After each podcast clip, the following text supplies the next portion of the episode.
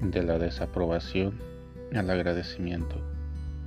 Seguimos una parábola interior y exterior en Jesús, desde el Evangelio de ayer al de hoy.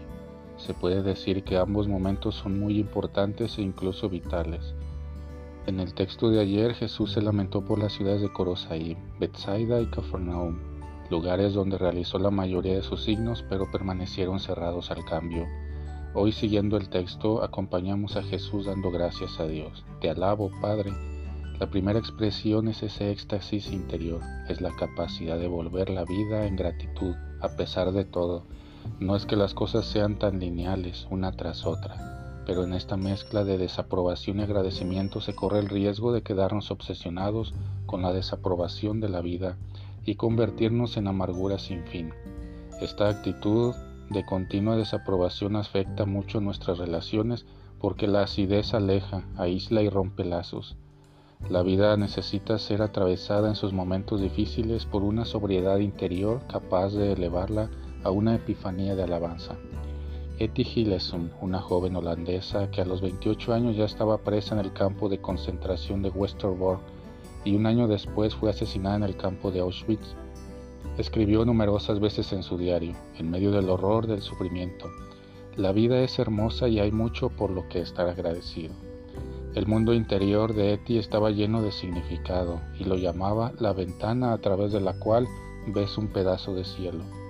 Si el exterior está turbado, se puede construir a través de la espiritualidad un mundo interior capaz de prolongar la vida.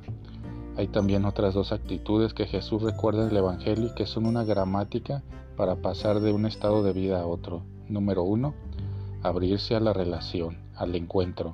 El cierre es el lugar favorito del corazón amargado. Para Jesús, la apertura total era con su Padre. Número 2. Atención a la pequeñez, a la sencillez, a lo insignificante, porque el apego a la grandiosidad es siempre peligroso. Dios mismo, según la oración de Jesús, se reveló a los pequeños.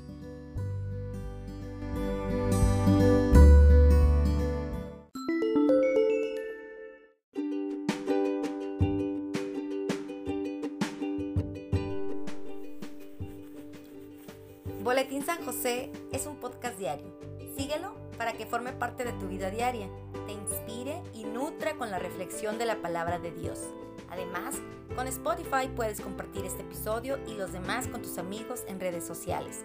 Solo toca los tres puntos de la esquina superior derecha de la página del episodio. Luego, baja hasta compartir. Selecciona la opción de la red social de tu preferencia y envíalo a quien tú quieras. Así de fácil.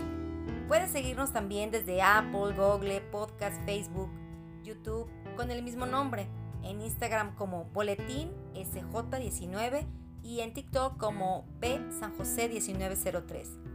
Interactúa con nosotros, comenta, danos like y contesta las preguntas que se hacen en algunos de nuestros podcasts ubicados al final de cada emisión. Ayúdanos a crecer compartiendo a más personas que necesiten de estas reflexiones y por supuesto con tus oraciones.